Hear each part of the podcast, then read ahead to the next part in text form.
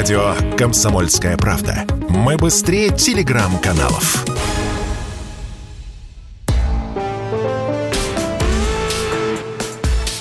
По сути дела, Николай Стариков. Здравствуйте, друзья. Иван Панкин и Николай Стариков, историк, политик, журналист. Как еще вас можно назвать, Николай? Да как хотите, называйте. Здравствуйте в любом случае. Здравствуйте, да. Действительно, э, как хотите, нет, все-таки давайте определимся. Историк, политик, и, ну и хватит, наверное. Хороший человек. Хороший человек. Николай Стариков. Начинаем эфир. Друзья, вы можете участвовать в нем. Пишите нам по номеру плюс семь девятьсот шестьдесят семь двести ровно девяносто семь ноль два через удобный, удо, через любой удобный для вас мессенджер. Э, пусть это Telegram, WhatsApp, который входит в мету и запрещен, но вы все равно можете им пользоваться через Viber или посредством посредством смс-сообщения. Пожалуйста, пожалуйста, пожалуйста.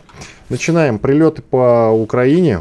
Бомбим прям так нехило мы сегодня Украину.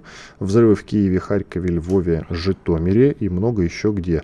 Более того, более того, сообщается, что даже по Генштабу прилетело, но пока не подтверждено. Будем держать кулачки, и как только информация подтвердится, озвучим ее обязательно. Э, ведь это, Николай, с одной стороны все красиво и хорошо, а с другой стороны есть такое мнение, что это только озлобляет население и ожесточает тех, кто на фронте. Ну, мнения бывают разные. Э, я думаю, что вы хотите сказать, что, может быть, надо было это делать сначала. Да, да, да, да. Но это, конечно, но это уже пройденный этап. Да? Мы уже об этом не говорим. Ну, но... Это, война это системная работа в целом, спецоперация тем более. Ну, другая концепция. Просто другая концепция. Хотелось, ну и, честно говоря, до сих пор хочется, чтобы кровь не лилась, и вот эта проблема, которая была создана американцами на территории Украины, была решена. Отсюда и первоначальные действия. К сожалению, этот сценарий не сработал. Почему мы когда-нибудь прочитаем в мемуарах, в опубликованных документах, и тогда мы с вами поймем ту картину, которую сегодня видит президент и его окружение, высшее э, руководство спецслужб и армии, как они видели ситуацию и что э, двинулось не в ту сторону, в которую планировали. Поэтому, да, вот приходится сегодня таким образом действовать. Наверное, надо было действовать раньше. Я с вами согласен. Вопросов вообще в целом много. Но мне кажется, э, наша задача с вами причинно-следственные связи сейчас определять, показывать их нашим уважаемым радиослушателям, потому что давать советы Министерству обороны – это дело неблагодарное. Они все-таки профессиональнее нас в этих вопросах, и, как говорится, каждый эм, мнит себя стратегом в виде боя со стороны. Сегодняшнее усиление атак на инфраструктуру Украины, обратим внимание, несколько дней было как-то так э, немного этого всего, мне кажется, напрямую связано с вчерашними заявлениями Зеленского и с той, ну, я бы сказал, хамской и невероятной резолюции, которая принята в ООН. Позже не поговорим, да, про репарации, обязательно подробнее об этом обсудим. Но все-таки вы не ответили на вопрос. Как вы считаете, это действительно вот может сыграть против нас? Но мне показалось, что я ответил на вопрос. Ну, вы, вы сегодня строгий, строгий судья, ответил или нет. Я не думаю, что это может сыграть против нас. Объясню почему. Потому что идут боевые действия. И, как видно, опять-таки, из той самой резолюции, о которой мы поговорим позже, речь уже начинают вести о каких-то репарациях, компенсациях. А репарации платит проигравший. Проигравший. Поэтому вопрос стоит очень просто. Надо победить, выиграть, решить все поставленные задачи. Победителей, как известно, не только не судят, но победителей уважают, их любят, их ценят. Все хотят быть победителями. Историю пишут победители. Историю пишут да. победители. В том числе и историю специальной военной операции тоже напишут победители. Да? Черчилль, я вам напомню хорошую цитату. Спрашиваете меня... Э, нет, нет, нет это, это, это другая цитата. Значит, правильная цитата в данном случае звучит следующим образом. История будет ко мне благосклонна, ибо я сам пишу ее. Конец цитаты. Вот говорил так Черчилль. Поэтому мы сейчас должны думать о победе. Очевидно, что выключение энергетической системы Украины приближает нашу победу. Поэтому это необходимо делать. И здесь скорее вопрос, почему это делается медленнее, не, нежели чем почему это делается быстрее. Ну, этот вопрос пока что остается без ответа. Никто, по крайней мере, нам не стремится дать вот этот самый развернутый ответ по этой теме. Ладно, будем ждать, мы люди терпеливые. Раз уж вы начали про репарации, все-таки Возвращаемся затравка, к этой резолюции. Да, к резолюции репараций. Э, затравка дана вами. Я хотел попозже об этом поговорить. Ну да ладно, давайте уже сейчас. Кстати, друзья, вы можете смотреть трансляцию нашего разговора на нашем канале в YouTube «Радио Комсомольская правда». Потом это видео перекочует на канал Николая Старикова в том числе, который не так давно э, разблокирован этим самым проклятым YouTube. А, Сначала Итак, проклятым Ютубом заблокирован, а потом, потом им же разблокирован. проклятым разблокирован, да. потому что испугался суда э, и, так сказать, справедливого осуждения общественности. Ну, давайте по э, той резолюции. Я коротко, я коротко посвящу да, всех э, в тонкости нюансы. Итак, вчера вон было голосование. Сначала они там много говорили, не Бензи выступал. В том числе пообвиняли э, не только мы, но и другие страны проклятый Запад в том, что он тоже много воевал и много разрушало судеб и всего остального, но тем не менее почему-то репарации требуют именно от России. И действительно встал вопрос о том, э, должна ли Россия выплатить Украине репарации именно. Правда, не обозначалось в каких размерах, что за репарации, это какие-то территориальные репарации, это финансовые репарации, по-моему, такой вообще момент там даже не озвучивался. На... А у меня перед глазами текст. У меня перед глазами трехчасовой резолюции. Не-не-не, а, не трехчасовой именно... дискуссии, я не буду все зачитывать. Так, Собственно говоря, текст э, резолюции. Э, я, ну, я так начну ее читать чуть-чуть, будет понятно. Генеральная ассамблея признает необходимость создания в сотрудничестве с Украиной международного механизма по компенсации ущерба потерь или вреда. То есть не репарации там говорится, а механизм по компенсации и так далее и тому подобное. Да? Значит, рекомендуется создать в сотрудничестве с Украиной международный реестр ущерба, который будет служить источником информации о претензиях, их обосновании в связи с ущербом, бла-бла-бла, бла-бла-бла-бла и так далее и тому подобное. Значит, о чем идет речь? С точки зрения юридически все резолюции Генеральной Ассамблеи ООН – это декларации, которые не имеют юридической силы. То есть такой социологический опрос стран-членов организации. Вот в этом социологическом опросе 94 страны поддержали эту резолюцию, против проголосовало 14, воздержались 73, и 11 вообще не проголосовали. Э, значит, здесь мы какую-то должны не просто статистику назвать, а, наверное, какую-то логику найти. Вот давайте для того, чтобы эту логику найти, возьмем другие две антироссийские, мы можем их с, с полным основанием так называть, резолюции ООН, которые первая была принята 27 марта 2014 года, понятно, после референдума воссоединения Крыма и России. Значит, она э, по территориальной целостности Украины и непризнании итогов нашего референдума. Значит, за проголосовало 100 стран, сейчас 94, против проголосовало тогда 11, сейчас 14, тогда воздержались 58, сейчас воздержались 73. Очевидно, что э, не нажавших кнопку в тот раз было значительно больше. Просто и также было больше поддержка Украины. Поэтому тенденция, так сказать, вот в правильную сторону. Ну, чтобы мы совсем поняли, что тенденция в правильную сторону, мы возьмем с вами еще одну резолюцию. От 2 марта нынешнего года, мы понимаем, только начиналось спецоперация. Значит, э, опять те же самые вокруг Украины западные страны вносят резолюцию, осуждающую действия России за 141 государство против 5. Воздержались 35. Сейчас за 94. Поэтому поддержка Украины в этом смысле, очевидно, снижается. Для чего они внесли эту резолюцию? Для того, чтобы создать псевдоюридическое обоснование для воровства наших золотовалютных резервов и других активов компаний. Замороженных после 24 числа. Ну, фактически полуукраденных, да, такой полуфабрикат полуукраденный, да. Они положили наши резервы в свой холодильник и сказали, что дальше будут смотреть, что с ним делать. Вообще, вот мне, мне хотелось бы объяснить нашим уважаемым зрителям, как это все выглядит. То есть Россия, мы сейчас не будем обсуждать правильно или неправильно, хотя это неправильно, дала в долг западным государствам, получил от них их долговые расписки. Эти долговые расписки хранились в их компьютерах, потому что это их долговые расписки, они все, естественно, электронные. А потом в нужный момент они сказали, слушайте, а вот мы вам должны, подождите, вы себя плохо ведете. Мы вам сейчас ничего не дадим, мы заморозим наш долг по отношению к вам. Вот это важно понять, да? Заморожен те деньги, которые мы им дали в долг. В целом, конечно, это разрушает международные какие-то правовые структуры, потому что если вы наложите эту ситуацию на какой-нибудь банк, ну вот принесли вы туда деньги, процент, как говорили наши либералы, маленький, но надежный, и банк говорит, вы знаете, э, вы плохо себя ведете, вот пиво пьете, или, не знаю, ругались матом. Поэтому мы ваш вклад, дорогой товарищ, конфискуем.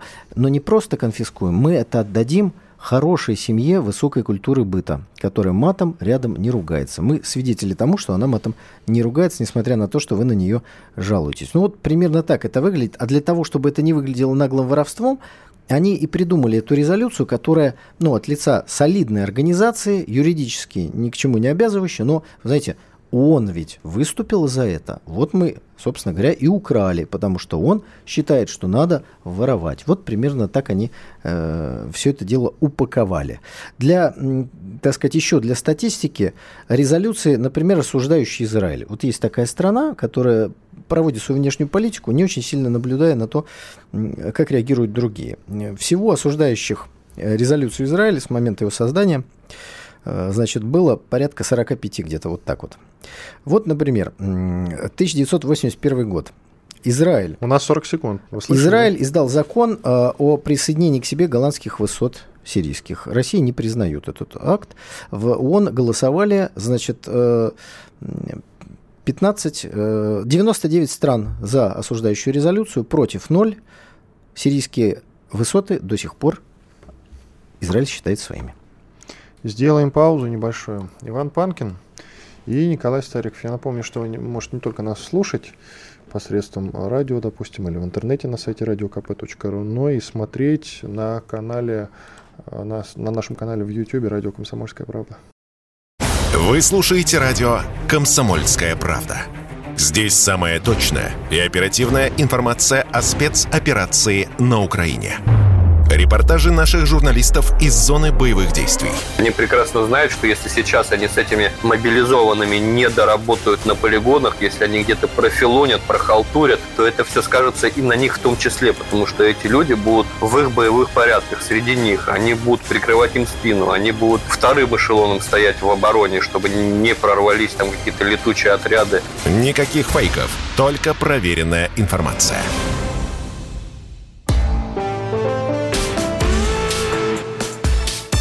Сути дела, Николай Стариков.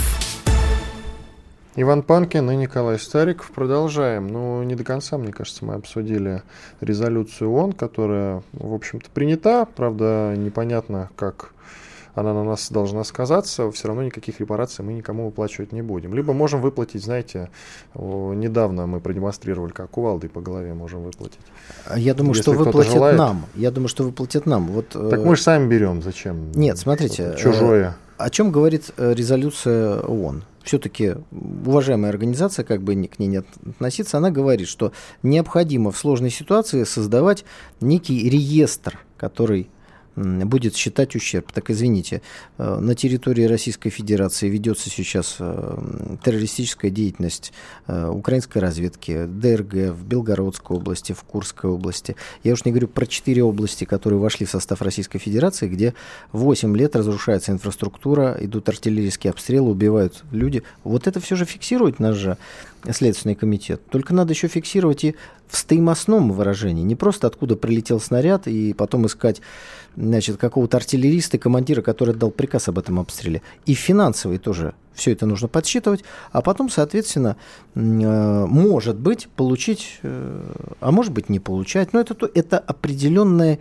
инструмент э, разговора. Я вам напомню, что большевики на Генуэзской конференции, собственно говоря, насчитали деньги за вмешательство, так называемую интервенцию, и разменяли одно на другое. То есть с нас требовали с Советской России деньги за национализированное западное имущество, мы насчитали в два раза больше денег за вторжение других государств, и в итоге никто никому ничего не заплатил. Ну вот, собственно говоря, такой инструмент, так договорились. Ладно, по Китаю еще немножко. Скажите, пожалуйста, что это вдруг Китай не воздержался даже, не отказался от голосования, а прям выступил против?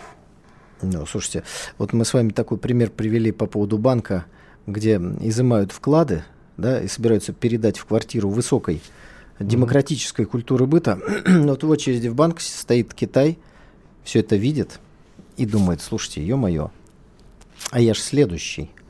У меня же там с Тайванем вопросы, которые надо решать. Вот товарищ Си уже в военной форме появился впервые сказал, что китайская армия должна быть в высшей степени готовности решить все э, стоящие перед Китаем э, задачи, так у меня же тогда все заберут все заберут, точно так же красиво вот это все оформив. Имея большинство в голосовании точно за счет европейских государств и всевозможных там островов, э, состоящих из президента и офшора. Ну, Китай показывает, что ему такое развитие событий точно не нравится, абсолютно не нравится. Более того, я хочу сказать, что представитель Китая в ООН выступил и назвал три пункта, почему Китай голосует против этой. Первое. Эм, это китайская позиция, я просто повторю. Значит, с правовой точки зрения эта резолюция не объяснена и не сформулирована. То есть юридически непонятно что в переводе с китайского на русский. Второе. Генеральная ассамблея ООН, на которой обсуждается этот вопрос, не имеет таких полномочий обсуждать. Это за рамками ее. И третье. Создается правовой механизм подсчета, а потом вроде как и взимания финансовых ущербов вне ООН, а значит ООН никак не может отслеживать правильность, точность этого механизма. Вот поэтому Китай проголосовал против. Что касается Турции, ведь э, Турция поддержала эту резолюцию. Мне это немножко удивило, потому что накануне Эрдоган говорил очень теплые слова по поводу того, что против России воюет весь мир, в том числе США, а Россия великая держава, и, конечно же, она, очевидно, защищается. А прямая вот цитата вот у меня перед глазами. «Запад во главе с США нападает на Россию почти без ограничений. Перед лицом всего этого Россия, конечно, оказывает сопротивление». И, и что тут, после этого произошло? И после этого они поддержали резолюцию. Нет, еще было одно событие между двумя этими точками. Какое? Взрыв в Стамбуле. Да, ну теракт я... Теракт в Стамбуле, теракт который... я планировал обсудить, но ну, я думал, что вы его сюда занесли. Да, ну смотрите, вот э, у нас дискуссия свободная, поэтому Конечно, появляется... И страна свободная, больше вам скажу. Страна свободнее некуда. Значит, э, вот происходит теракт. Турки что говорят? Они говорят, это сделали курдские сепаратисты. Опять мы турецкую точку зрения. Там какие-то армянские э, курдские сепаратисты, да. Сирийские. Нет, курдские. армянские я видел. Ну вот я этого не Сейчас видел, даже посмотрю. Не буду говорить. Да, продолжайте. Значит, э, и, э, значит, женщина, которая осуществила теракт, она училась в школе, где преподавали американские инструкторы, а школа находится на территории оккупированной Сирии там, где сирийская власть э, не контролирует ситуацию. То есть, по сути, турки прямо обвинили Соединенные Штаты в этом теракте. Обвинить-то они обвинили, но сегодня Эрдоган мило беседовал с президентом США, они так склонились, что-то там обсуждали. И, собственно говоря, мне кажется, Эрдоган намек понял. Назовите мне, пожалуйста, хоть одну причину, почему он вот в этой ситуации, э, демонстрации ему нужного направления голосования, действия и так далее, он не пожертвует малым голосованием, а не оставит за собой большее газовый хаб. Я ну, то есть он, он дает американцам, что ну хотите, хорошо, но я проголосовал, и что? У Турции нет активов в мире, которые могут отнять. Нет, ну поэтому, ну давайте мы проголосуем вот так. Россия все равно отнесется к этому с пониманием, потому что другое сотрудничество, другая сторона сотрудничества, газовый хаб, э, зерновая сделка, э, транспортный коридор, воздушный через Турцию в мир для нас важнее. Поэтому Турция в этом смысле выбирает э, в очередной раз лавируя между США и э, Россией. Но вот мы с вами, раз уж взялись анализировать, да, кто там как голосовал, в статистике не дают, вот, дорогие уважаемые зрители, обратите внимание, дают за, дают против, дают воздержался – а есть еще не нажавшие кнопку. Да, вы сказали об этом, и если среди них была Венесуэла. Кто не голосовал вообще? Вот хочется тем, кто дает статистику, пожалуйста, давайте ее тоже, да, потому что она многое говорит.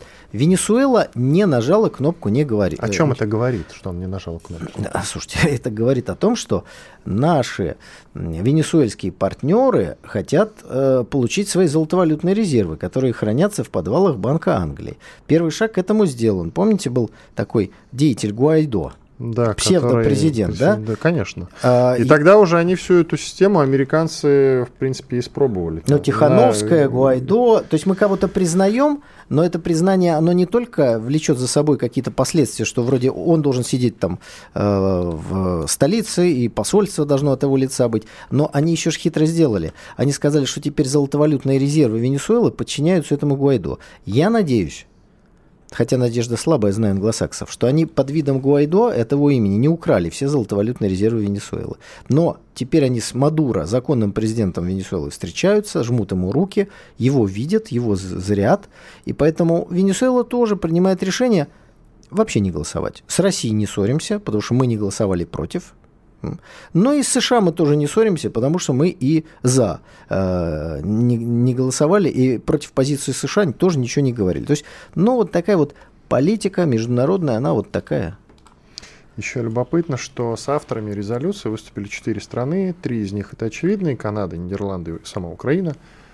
А вот э, среди этой четверки есть Гватемала. И по поводу Центральной Америки тут интересно – Потому что традиционно для США Центральная Америка называется задним двором. Это как бы известная довольно-таки формулировка.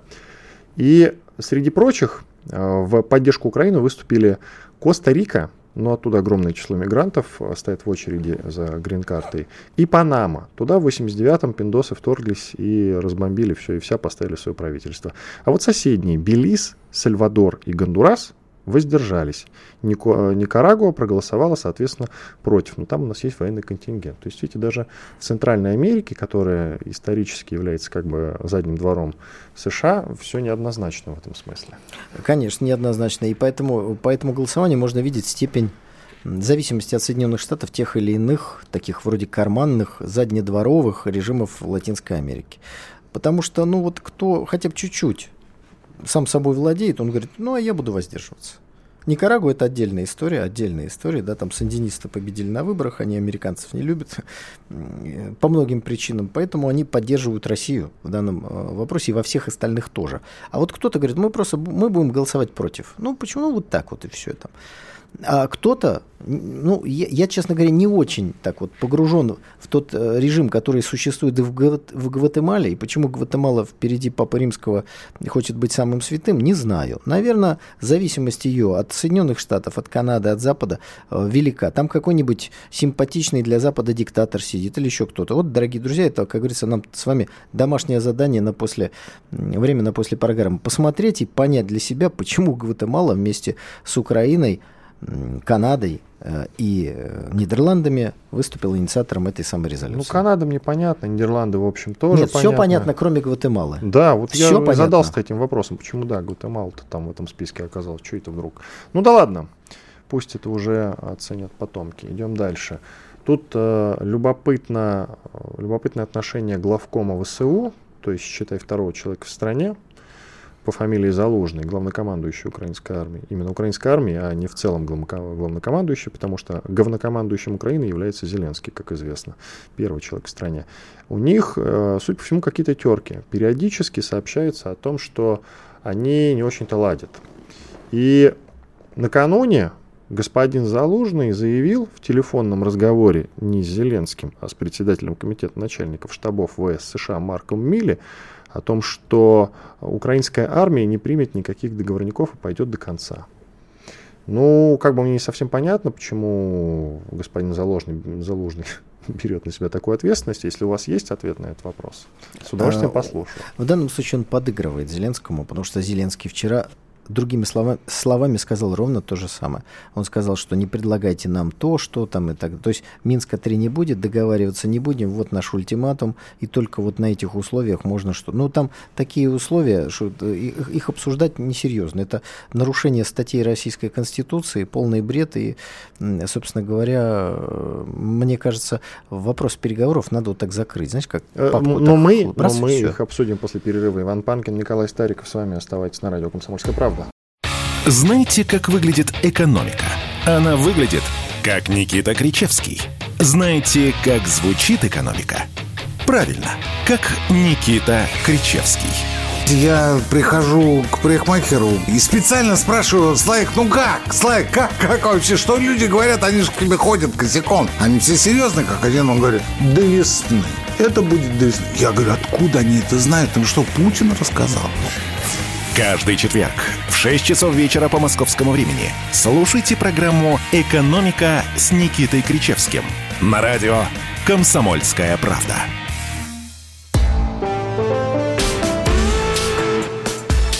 По сути дела, Николай Стариков – Иван Панкин и Николай Стариков. Мы продолжаем. Но по Залужному и Зеленскому про вот этот тандем, я думаю, что уже можно не продолжать, все понятно. Да и как-то скептически вы к этой теме отнеслись изначально. Ладно, не буду вас тогда с ней дергать.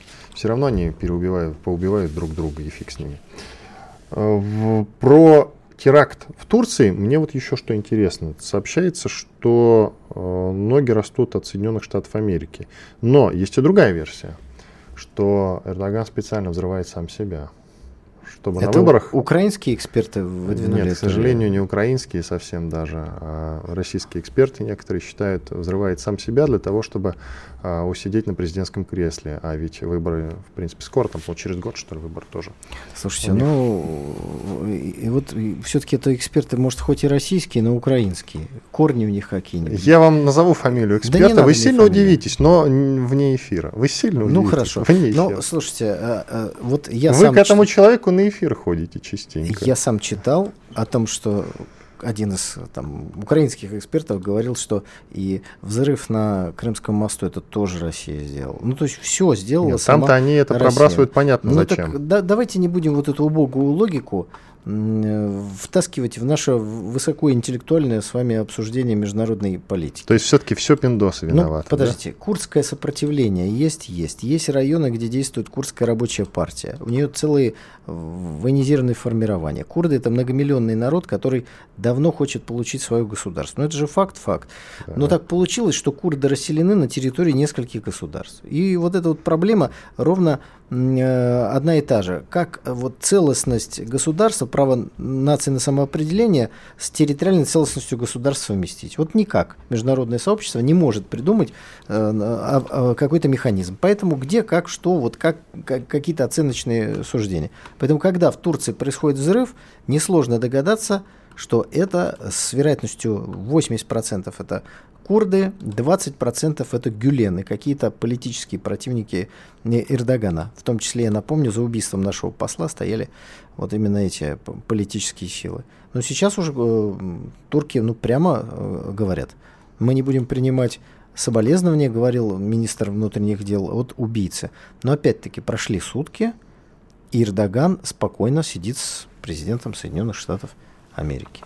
Поэтому там такой клубок, вот эта политика Эрдогана и политика Турции по отношению к России, курдам, Сирии, НАТО, Европе, это прям огромный клубок. И э, надо сказать, что Эрдоган, как, ну, раз он до сих пор у руля и, в общем, играет большую роль в международной политике, не только в, тур- в турецкой, но он вот так вот там ищет, э, где глубже, в инфляции 80%, с экономикой вроде получается, но не очень. С другой стороны, цены на газ не выросли, как в Европе.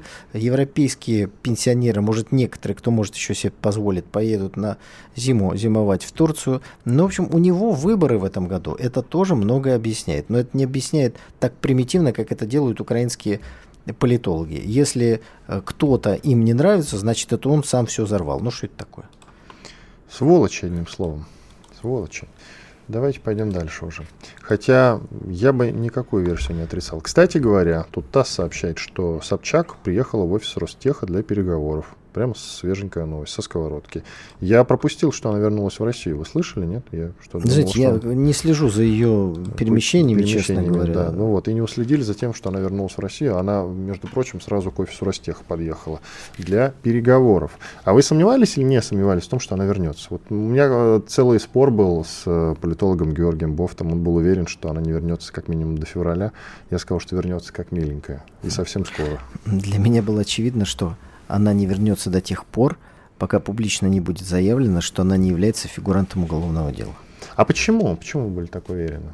Ну, потому что она привыкла к своей э, особой э, роли, с особому статусу, и в этом особом статусе она только и готова находиться в России. Как только этот особый статус исчезает, она пешком переходит какую там белорусско-литовскую границу. Да, потому что ей позволяют это сделать, к сожалению. Но суть вопроса-то не в том. А почему? Почему мы все так уверены, что Собчак не посадят? Есть у вас ответ на этот вопрос? Надо спрашивать у А, следователей. я могу вам сказать. Собчак ничего такого не случится. Никогда Собчак ни в какую тюрьму не сядет. Только если она там какие-то национальные, э, значит, э, сверхсекретные материалы куда-нибудь за границу не начнет передавать, к которым у нее нет доступа. Но тем не менее. Вот только в этом случае. В остальном ни за что Собчак никогда ничего не случится. Именно потому, что она дочь Собчака. А Собчак вы сами знаете кто. Собчак, дочь Собчака, но обратите внимание, что она пришла все-таки в определенный офис. Мы думаем, что, наверное, пришла с определенными целями. Как-то закрыть ситуацию. закрыть ситуацию. Но не посудят ее потому, что она именно дочь э, Собчака, а к Собчаку у Владимира Путина особое отношение. Вот и все. Поэтому никогда, друзья, не сомневайтесь в том, что Собчак ничего не случится, что бы он там не вытворял. Это, кстати, не я сказал, это писатель Кон- Константинов мне сказал, который автор «Бандитского Петербурга». Ну, я знаком. Ну Он, вот, кстати, вот. в некотором смысле, знаете, является, если уж сказали о бандитском Петербурге, э, таким, в хорошем смысле, крестным отцом меня как писателя. А, ну вот. Константинов Видите? меня направил в определенное издательство, когда я написал первую книгу, поэтому я ему глубоко за это признателен. Давайте про G20 поговорим. Ну, в принципе, можно же уже итоги подводить. Как вы оцениваете вот этот саммит многострадальный? Долго э, говорилось о том, мы готовились, поедет Путин, не поедет, выступит ли там Зеленский, встретится ли же Зеленский с Путиным, а может быть даже дойдет до встречи Путина и Байдена. Но в итоге ничего хорошего там не произошло, а Лаврова обвинили во лжи. Ну, во-первых, ничего хорошего там и не могло произойти. Не для этого саммиты G20 проводятся, чтобы там что-то хорошее А происходило. зачем так? Э, Ну, во-первых, это красиво. Все одели Ага. национальные рубашки, правда? Ну, где вы когда, еще увидите? кстати, действительно, когда э, подъехал Лавров, там же барабаны были, девочки танцевали, видели, да? Люди в национальных костюмах. Действительно красиво. Ну, вы я правы. не видел, главное, чтобы Лавров видел. Лавров Да. э, видел, но Я прошел быстро порадовался. мимо. Ему, видимо, не понравилось. Да, но обратите внимание, переговоры проведены, пресс-конференция сделана, и пока там все тусуются, кушают, министр иностранных дел России сел в самолет и полетел обратно в Россию. Потому что есть более важные дела. Так что это тоже показатель того, что, ну, поговорили, встретились, позиции зафиксировали, но особо там с Западом говорить не о чем, с Китаем пообщались достаточно тепло. Обратите внимание, опять не могли западные СМИ не наврать. Начали с вранья, заход такой, да, что ну, Сергей Викторович Лавров, значит, резко испортилось состояние здоровья. Такое впечатление, знаете, может, они на что намекали. Может, там что-то нехорошее подмешать, куда хотели, я уж не знаю, да, не дай бог. Но когда такие вещи публикуют, всегда хочется спросить, на основании чего? Вот на основании чего какой-то типа уважаемая западная СМИ такое публикует? На основании тому, что ему кто-то сказал, откуда вы это взяли? Вот если для этого нет вообще никаких оснований, для чего? Э, Западная система, она определенным образом построена. Это либо сигналы э, и очень редко ошибки. Я не верю в ошибки серьезных западных СМИ, которые укладывают в больницу министра иностранных дел России, потому что, э, не знаю, из пальца высосали, с потолка это взяли. Что-то они хотели этим сказать или что-то на, на что-то намекали. Ну, Сергей Викторович правильно сделал. Сел в самолет, полетел в Москву. Здесь много дел, гораздо более важных, чем э, там. Что еще, собственно говоря, можно сказать про Там G20? же сообщалось о том, что наша делегация встречалась с американской, чем очень всех нас удивили. Но потом выяснилось, что встречи не было. Или мы просто решили об этом не сообщать. Тоже такой вариант существует, нельзя его отрицать полностью. А, Да вы знаете, я вот не против э, встреч с американской делегацией. Ну, вот не, только... Только нужно- зачем? Только зачем и что нужно обсуждать? Если обсуждать окончание конфликта на Украине, потому что американцы его инициаторы, да, наверное, надо. Но если э, условием начала этого обсуждения вот то, что Зеленский выдает, так, как говорится, не надо. Такого Я сейчас озвучу, кстати, что там Зеленский наговорил. Я могу уже озвучить, если Да, можно? пожалуйста. Да, см- э, украинский президент там выступил по Зуму или видео отправил. По Зуму, А, кстати, помните, он говорил, что он не поедет, если э, будет там Путин. Потом Путин сказал, что не поедет, а он все равно не поехал. Почему? Не а потому что знаю. ему сказали, слушай, а что там будешь делать-то? Давай вот Zoom. Да, давай. И все. то есть все эти разговоры его о том, что поеду, не поеду, изначально были просто понтами. Никто его то не собирался отправлять. Но, с другой стороны, он в Херсон съездил, проветрился. Тоже надо вот этот момент учитывать, не надо его умалчивать. Вопрос остается только в том, почему мы не бомбанули в этот момент А я Херсон. могу ответить. Давайте. Ну, свою точку зрения. Ну, конечно, а Он еще? туда приехал, потому что он знал, что никакого удара с нашей стороны не Вот, будет. вопрос-то в этом. Да. Вопрос он знал, что удара не будет. А вот теперь- почему? а почему? А потому что, выйдя из Херсона, начинать стрелять сразу по Херсону, я считаю совершенно неправильным. Погибли бы мирные жители, потому что там нагнали всяких людей. Попали бы в него или не попали, это вопрос. Зато какая была бы картинка для западной и украинской А может прессы. наплевать уже на картинки, а? И вы видели тех людей, которые там остались? Вы видели, э, как они забрасывали э, снежками и камнями портреты с Пушкиным и другими писателями, Это поэтами наши русскими? граждане, которые находятся в плену Они, иллюзии. боюсь, что с вами Если- не согласны. если- Наши покинули Херсон. даже не если, а когда Россия вернется в Херсон и войдет в Николаев, я уверяюсь, в Херсоне все будут ходить со значками Пушкина и наизусть его цитировать. Надо понимать особенность менталитета. А когда вот мои знакомые ездили в Херсон, у меня есть оттуда много знакомых, они сказали, в Херсоне будет идеальный порядок, как только вы войдете в Николаев. Хм. Там вот 50-60 километров.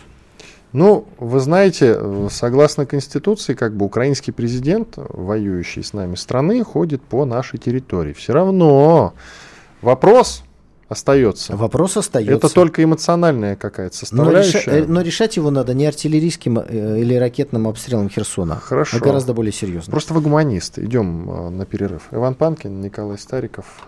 Сейчас продолжим через две минуты. Оставайтесь с нами на радио «Комсомольская правда». После полезных анонсов, хорошей рекламы продолжим. Мнений много, а реальность одна. Слушайте программу «Реальность Виттеля» на радио «Комсомольская правда». Журналист Игорь Виттель знает, что происходит в мире на самом деле и готов поделиться этой информацией с вами. Надо называть иноагента, я просто не знаю, он там иноагент или просто предатель или собака. Человек, у которого нечего отнять, он абсолютно свободен. Ради уничтожения России они готовы сейчас вот на все, на глобальный вот этот бада-бум или, по крайней мере, на экономический уже окончательный, как бы это так мягко сказать, звездец. Включайте радиоприемники каждую среду в 7 часов вечера по московскому времени.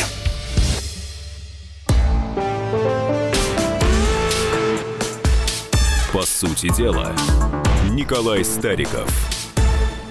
Иван Панкин и Николай Стариков. Мы продолжаем четвертая финальная часть нашего разговора. Я обещал, но не озвучил тезисы, которые там на саммите G20 толкнул Зеленский, а он там о 10 условиях формулы мира говорил. Я сейчас их быстренько перечислю, а потом поговорим про переговоры, которых не будет. Итак, Значит, перечисляем. Радиационная и ядерная безопасность, продовольственная безопасность, энергетическая безопасность, освобождение всех пленных и депортированных, выполнение устава ООН, восстановление территориальных территориальной целостности Украины и мирового порядка. Господи, кто ему писал эту речь? Вывод российских войск и прекращение боевых действий, возвращение справедливости, противодействие экоцида, это уничтожение флоры и фауны, если кто не знал. Недопущение эскалации, интересно, фиксация окончания конфликта. Но очевидно, что человек выпил перед тем, как это писал. Ну, и это был не пунктов- Зеленский, потому что он не пьет, а принимает другие препараты. Половина пунктов вообще, как говорится, ни о чем. Три Возвра- пункта можно было объединить в один. Е, радиационная, ядерная безопасность, продовольственная безопасность, энергетическая безопасность. Это три разные пункта. Подождите, вот, э, то есть первый пункт радиационная ядерная безопасность. Да. Это, это значит, что сам вот реально кто-то считает, что со стороны России есть радиационная и ядерная опасность. Ну, мы ядерная держава. Это пусть, же пусть считают. Это, это бред. Чего это? Если есть от кого опасность, от самого Зеленского, который все время собирается провести такую э, Пусть провокацию. боятся, пусть Дальше, боятся. э- экоцид. Это, знаете, такой зеленый э, реверанс в сторону глобалистов. Мол, даже вот в этот момент мы думаем об экологии, но это, но это же бред. Идут боевые действия. Какой экоцид? Надо остановить кровопролитие. Вот Кстати, в чём геноцид-то не упомянут. Как- Потому что с его Удивительно точки рядом. зрения никакого геноцида нет. Как я уже говорил про геноцид Запада. еще до 24 февраля, постоянно звучало про геноцид. И потом он толкал про геноцид, а тут его чего-то нет, геноцида На никакого. возвращение справедливости. Это, это какой справедливости? То есть, чтобы он имел право свободно и справедливо стрелять по Донецку из артиллерийских орудий, это что ли возвращение справедливости? А с нашей точки зрения, это чтобы никто не имел права стрелять из орудий по Донецку, Луганску и всем остальным, теперь уже российским территориям. Далее. Продовольственная безопасность Украины. Подождите. Вы же бьетесь в истерике, требуя, чтобы вам дали вывозить продукты с территории Украины, и тут же говорите, чтобы вам кто-то гарантировал безопасность, что они у вас есть. Вы в своем уме? Так не вывозите их тогда.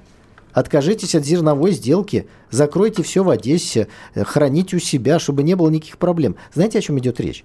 В 23-24 году на территории Украины будет голод, который организует Зеленский. И он сейчас уже начинает об этом так вот потихонечку пробрасывать. А потом в этом голоде они попытаются обвинить нас. Так вот, дорогие друзья, не получится так обвинить. Вы вывезли это зерно, вы сорвали посевную, вы продолжали боевые действия, вы довели государство Украины до банкротства, которое не может выплатить даже зарплату своим служащим. И существуете вы до тех пор, пока вам идут транши из-за границы. Не придет транш, все, нет этого государства. Поэтому это не государство, это наемная банда у тех, кто платит деньги. Ну, такое редко случалось, чтобы все государство было, э, оплачивалось кем-то со стороны. Но вот сейчас есть. И про Минск тоже он упомянул. Минск-3, так сейчас называют потенциальные переговоры. Так вот, Зеленский заявил, что никаких Минск-3 не будет. Это хорошо, что он это заявил. И Залужный заявил то же самое практически. Это ведь хорошо. Это хорошо, хорошо, потому что непонятно, о чем с ними разговаривать. Ну вот и, кстати, уважаемые радиослушатели, я тут хотел поделиться с вами, так сказать, озарением или откровением. Вот несколько дней назад меня, наверное, думаю, и вас сильно удивило высказывание одного нашего дипломата, который сказал, что Россия готова к переговорам без предварительных условий. Это Рябков из МИДа, да. один из замов Лаврова И, сказал. так сказать, я получил много смс от моих знакомых, ну как же, что такое? Дорогие друзья, иногда дипломаты мыслят несколько иначе. Знаете, что хотел сказать господин Рябков. Он хотел сказать, что Россия готова к переговорам вот без этих всех десяти предварительных условий, которые рисует Зеленский, а не то, что на любых условиях, без предварительных условиях той стороны. Вот что хотел сказать Рябков. Но фраза была так неудачно сформулирована, что вызвало ненужные волнения и переживания в нашей общественности. Ну, слушайте, он дипломат, надо по-другому. Ну, поэтому мы, мы его, как говорится, любим, ценим, но критикуем, когда есть за что. Ну, вы знаете, все-таки дипломат на то и дипломат, чтобы... Чтобы уметь выбирать. скрывать свои мысли. Ну, вот... ну, или уметь скрывать свои мысли. А если говоришь, то говорить как-то вот немножечко, конечно. Поэтому, э, касаемо переговоров, я не вижу, с кем вести переговоры, не вижу, о чем вести переговоры. Поэтому слова Зеленского в данном случае, ну, это констатация факта. Я очень надеюсь, может быть, с нашей стороны перестанут звучать эти постоянные призывы к переговорам, которые, наверное, я возьму на себя смелость сказать, в нашей стране мало кто понимает. Я не видел еще ни одного человека, который смог бы мне внятно объяснить, почему мы так много говорим о том, что мы готовы вести переговоры. Вот не знаю, вы видели, Иван? Я ни одного не видел. Много людей, которые призывают к переговорам и хотят переговоров, потому что это мир, а значит прекращение кровопролития. И вот их аргумент. На любых условиях? На любых нет. Но а понимаете, в чем штука? Они, да, украинская сторона не пойдет на так неудобные вопрос. Если... для них условия, а мы, соответственно, неудобные для Подождите. нас. Подождите. Начинается специальная военная операция. Вы собираетесь демилитаризовать, денацифицировать киевский режим, нацистский, и повторяете это многократно. А этот нацистский киевский режим пока не демилитаризовался, сам денацифицироваться не собирается и говорит, что вести с вами переговоры не будет. Вопрос, Почему вы повторяете, что вы хотите с ним вести переговоры? Я этого не понимаю. Но, тем не менее, нет и объяснения, что такое денацификация и демилитаризация. Есть объяснение. Что же это такое? Демилитаризация – это слом военной машины.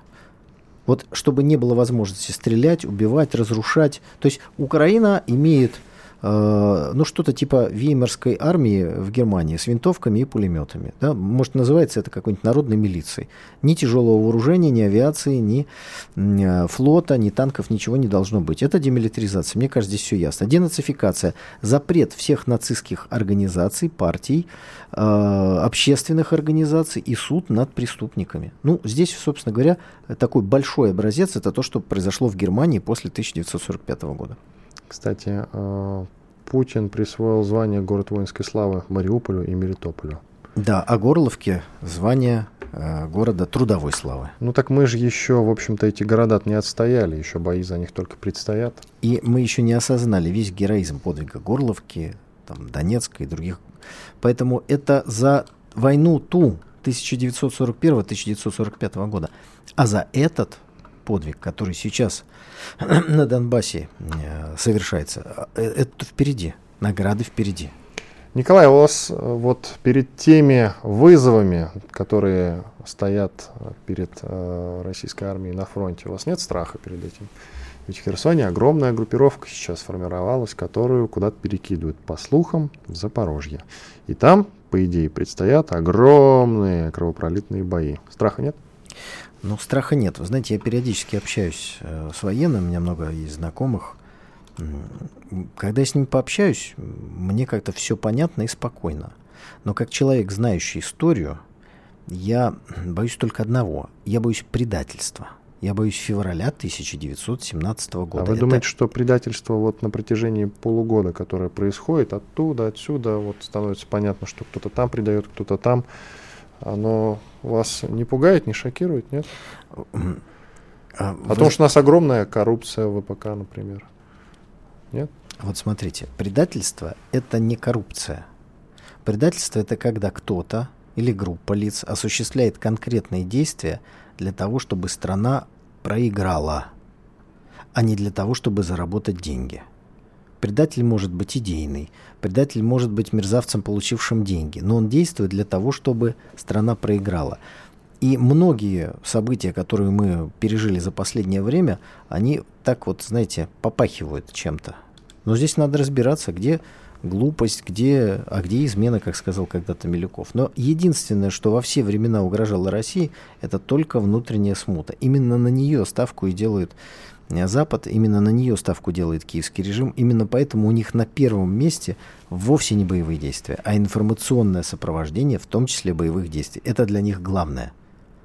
Вопрос как к интеллигенту. Вы наверняка слышали новость о том, что одного из наемников, который сначала воевал э, от ЧВК Вагнера на фронте, потом перебежал на ту сторону, но потом его нам вернули. И вот появилось видео о том, как его неизвестно кто покарал за это кувалдой по голове. Вы наверняка слышали. Справедливо или нет? Сложный вопрос. А, учитывая контингент, который набирается в некоторые структуры... Да, его из тюрьмы вытащили, да, отправили на фронт. Не знаю, давайте я воздержусь от То, что это, вопрос. Николай, что Ну, это потому что... Мы тут обсуждаем судьбу Родины и так далее, а вы нехорошо. Давайте. Кувалды по голове. Правильно, неправильно? Или в тюрьму? Я считаю, что в зоне специальной военной операции нужно очень быстро изменить юридическую ну, ткань, я бы так сказал. Должны быть введены военно-полевые суды.